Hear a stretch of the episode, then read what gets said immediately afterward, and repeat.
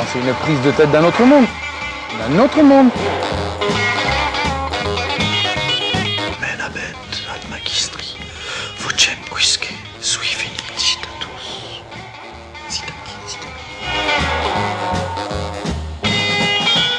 Attends, c'est quoi le Space Mountain? Bonjour ou bonsoir, en tout cas bienvenue dans le Space Mountain pour ce cinquième épisode, pour lequel je reçois une invitée exceptionnelle, il s'agit de Drusilla. Bienvenue Drusilla. Bonsoir. Je suis très content de t'avoir avec moi Merci, pour cet merci. épisode, où tu m'aideras à analyser Se distraire à en mourir de Neil Postman, et notamment son chapitre Apprendre en s'amusant. Tout un programme. Et tout de suite, premier extrait. Quand l'émission Sesame Street a débuté, en 1969, il n'était guère difficile de parier qu'elle serait appréciée par les enfants, les parents et les éducateurs. Euh, alors, je m'interromps tout de suite pour ceux qui ne connaissent pas Sesame Street, car il ne va parler quasiment que de ça. hein. Euh, vous connaissez certainement, en revanche, les Muppets, ces mari- marionnettes euh, créées par Jim Henson dans les années 50, comme Kermit la grenouille ou Peggy la cochonne. Ces petites peluches rigolardes qui, s'agitaient en tous sens dans le Muppet Show ou Fraggle Rock. Eh ben, il fut une émission qui avait un autre objectif que de suivre leur- leurs aventures bondissantes, et c'est Sesame Street. Le résumé de cet objectif est fait par l'un des auteurs de la série. Si vous pouvez capter l'attention des enfants, vous pouvez les éduquer. Un postulat qui peut paraître un peu cynique, mais c'est probablement que j'ai l'esprit mal placé. hein. Donc je reviens à l'extrait avec la réception de l'émission par les enfants. Les enfants l'adorèrent, car ils avaient été élevés avec la publicité à la télévision, dont ils savaient intuitivement que c'était le divertissement le mieux fait de la télévision. Pour ceux qui n'avaient pas encore été à l'école et pour ceux qui venaient juste d'y entrer, l'idée d'apprendre par une série de spots n'avait rien de particulier, et l'idée que la télévision devait les distraire allait de soi. Postman est ici assez clair. hein. Les enfants ayant grandi avec la publicité, ils sont déjà formés à regarder des programmes courts et colorés, avec un message rapide. Ils en sont même friands. Qui n'a pas, euh, alors euh, tout gamin, euh, attendu que le programme s'arrête pour se délecter des pubs de jouets ou de, ou gâteaux à 90% de sucre? Cela convenait aux enfants donc. Concernant la réception, par les parents. Les parents apprécièrent Sesame Street, pour plusieurs raisons, et entre autres parce que cela apaisait leur sentiment de culpabilité devant le fait qu'ils ne pouvaient ou ne voulaient empêcher leurs enfants de regarder la télévision. Sesame Street apparut comme une justification pour permettre à un enfant de 4 ou 5 ans de rester planté devant la télévision pendant un temps contre nature. Les parents étaient très désireux que la télévision apprenne à leurs enfants autre chose que le nom des céréales les plus croustillantes pour le petit déjeuner. En même temps, Sesame Street les dégageait de la responsabilité d'apprendre à lire à leurs enfants d'âge préscolaire, ce qui n'est pas une mince affaire dans une société où les enfants sont facilement considérés comme une nuisance. Ils purent aussi constater que, malgré ses défauts, Sesame Street était en parfaite concordance avec la mentalité dominante en Amérique. Avec ses adorables marionnettes, ses vedettes, ses ritournelles et son montage en feu d'artifice, Sesame Street était assuré de plaire aux enfants et constituait une préparation parfaite à leur entrée dans la culture de l'amusement. Ah, on descend déjà une marche de l'escalier de l'ironie, hein, avec cette présentation douce amère du sentiment parental. Les, parents, désireux à la fois que leur enfant apprenne des choses et qu'il leur foute la paix, ont trouvé en Sesame Street une réponse parfaite. Réponse à leurs soucis, réponse à leur culpabilité aussi. Même le plus démissionnaire des parents trouve intuitivement qu'un enfant assis la bouche ouverte devant une lucarne pendant 8 heures, bah, ça la fout mal. hein. Mais si ce parent est persuadé que son gamin y apprend des choses, ça change la donne. Et nous terminons par la réception des éducateurs. Quant aux éducateurs, ils approuvèrent généralement eux aussi Sesame Street. Contrairement à l'idée largement répandue, ils sont susceptibles de trouver sympathiques les méthodes nouvelles, surtout si on leur explique que l'éducation est encore plus efficace grâce à ces nouvelles techniques. C'est ainsi que les micro-ordinateurs reçoivent également un accueil favorable dans les salles de classe. Sesame Street apparut comme une solution pleine d'imagination pour résoudre le problème croissant de l'apprentissage de la lecture aux jeunes américains, tout en encourageant les enfants à aimer l'école. Euh, Une fois de plus, une réponse en demi-teinte. hein. À la fois, il donne un bon point aux enseignants en reconnaissant que euh, bah, l'image réac qu'on en a est fausse, et que ceux-ci sont tout à fait capables de s'ouvrir à diverses pédagogies, quand dans le même temps, il pointe l'intérêt qu'ils en tirent. Comme pour les parents en fait. Si l'enfant apprend à aimer l'école, il l'aimera en arrivant. L'éducateur a donc un travail de moins à faire, vu que le bambin qui arrive est déjà formé à l'école, grâce à la série. Et l'un des psychologues consultants pour Sesame Street le dit justement. Euh, la série fut entre autres développée dans le but de préparer les enfants à l'école. Le but de préparer les enfants à l'école. Ce qui est assez ambitieux lorsque l'on sait le, le fossé qui sépare la salle de classe et l'émission de télévision, et que Postman constate juste après. Alors que la classe est un lieu d'interaction sociale, l'espace devant le poste de télévision est une réserve privée. Alors qu'en classe, on peut poser des questions, on ne peut rien demander à un écran de télévision. Alors que l'école est centrée sur le développement du langage, la télévision ne requiert que l'attention aux images. Alors qu'aller à l'école est une obligation légale, regarder la télévision est un choix. Bon, je sais, l'inventaire à l'après-vert, c'est un peu lourd en bouche, hein, mais je vous en remets juste une dernière, car elle résume tout. Alors qu'à l'école, l'amusement est tout au plus un moyen pour parvenir à une fin, à la télévision, c'est une fin en soi. Les créateurs de Sesame Street ne pouvaient l'ignorer. Malgré toutes leurs bonnes intentions, la télévision porte en son fondement le divertissement. Elle est là pour capter afin de vendre des céréales. Et cela affecte toute sa fonction, car il s'agit de son moyen d'expression. Le médium devient le message. Il ne suffit pas d'une marionnette qui montre une addition pour créer de l'éducation, car la télévision n'a pas pour but de véhiculer un message éducatif. Mais comme elle est un objet du commun, et qui a un grand succès auprès des enfants en plus, euh, il était impensable que personne ne s'en empare pour glisser de l'éducation. À perte, malheureusement, à cause de la thèse de Marcel McLuhan, que Neil le Postier euh, cite explicitement un peu plus loin, et qui dit que le médium est le message. Pour faire court, la télévision, c'est la publicité. Si c'est vraiment trop court pour vous, je vous renvoie vers deux vidéos qui m'ont beaucoup aidé dans l'écriture de cet épisode. Il s'agit de euh, Le fond prévaut-il sur la forme et de euh, Réseau social et Village Global, qui se trouvent toutes les deux sur une chaîne YouTube nommée Indeserto. Indeserto, je sais pas si vous connaissez, bon, c'est pas mal. Revenons à nos boulons et avançons.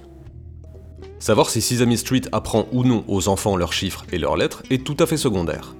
Car si nous en croyons John Dewey, le contenu d'une leçon est ce qu'il y a de moins important dans l'enseignement. Comme il l'écrivit dans Experience and Education, la plus grande de toutes les erreurs pédagogiques est peut-être de croire qu'une personne apprend seulement ce qu'elle étudie au moment donné. L'apprentissage parallèle, dans la mesure où il façonne des attitudes durables, peut être, et est souvent, plus important que la leçon d'orthographe ou la leçon de géographie ou d'histoire, car ces attitudes sont fondamentalement ce qui compte dans le futur. Fermez les guillemets. Euh, un passage passionnant de euh, John Dewey, grand pédagogue et philosophe, que Postman euh, invoque pour ce rappel fondamental. Le message est une chose, mais quel qu'il soit, il est véhiculé. Et le véhicule sur lequel on insiste, c'est l'attitude. L'enseignement est aussi important, si ce n'est plus, que le sujet de l'enseignement.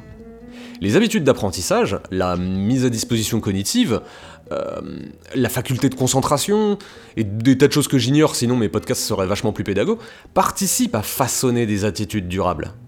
Lorsqu'on apprend, on ne fait pas qu'apprendre, on apprend aussi à apprendre. Et comment apprendre?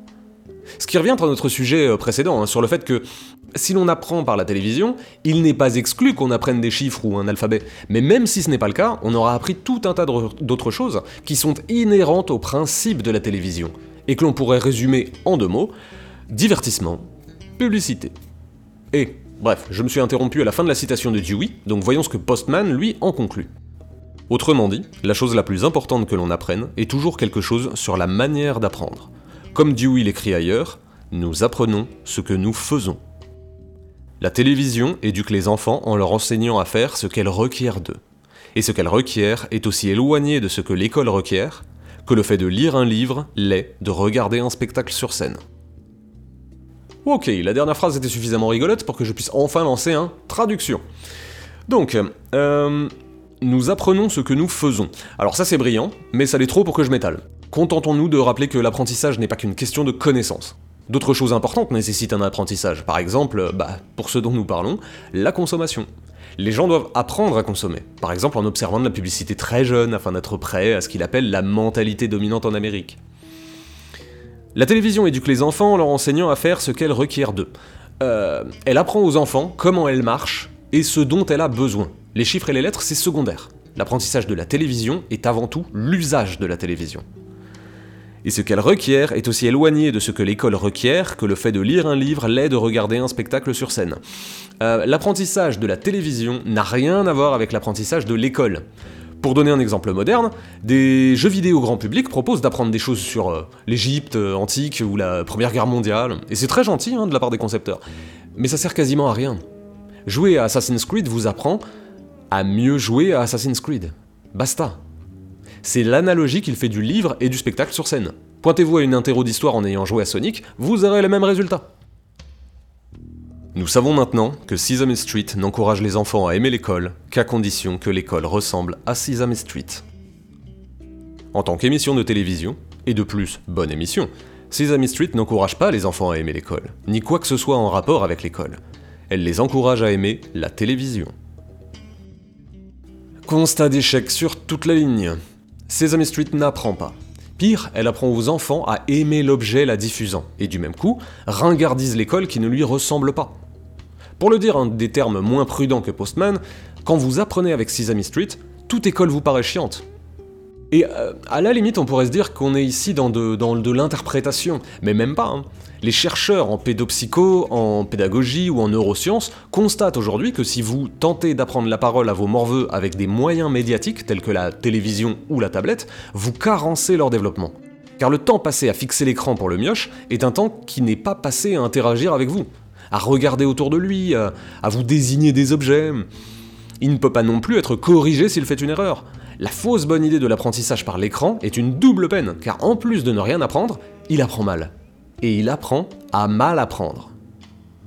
Pour le dire encore autrement, avec une forme un peu plus actuelle, aucun professeur de philo ne pourra gagner face à Cyrus North, Cyrus North, je sais pas comment ça se prononce, Euh, ni aucun professeur de physique ne pourra gagner face à y penser.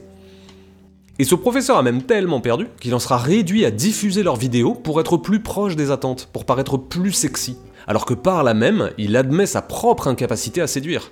Car ne nous y trompons pas, les vidéos d'aujourd'hui sont la télévision d'hier. Différentes sur bien des points, car différemment médiatisées. Mais du point de vue de l'influence sur les chiards, c'est quasiment pareil. les chiards. plus ça va, plus c'est violent. Euh, pardon. Je. Oui, je disais que face au divertissement, l'enseignement classique ne peut pas gagner. Bon, il apporte d'autres choses bien sûr, mais il ne gagnera jamais la bataille de la séduction. Car il ne flatte pas, il ne pépit pas, il ne gesticule pas. Il n'explique pas le principe d'ontologie avec du hip-hop et des blagues de cul. C'est chiant l'ontologie. Et l'école classique la présente comme telle. Chiante. J'entends d'ailleurs beaucoup de créateurs de contenu dire qu'ils reçoivent des centaines de messages disant Ah, j'aimerais trop tu sois mon prof. Et même eux s'en désolent. Ils savent que ce n'est pas leur boulot, mais cela les dépasse.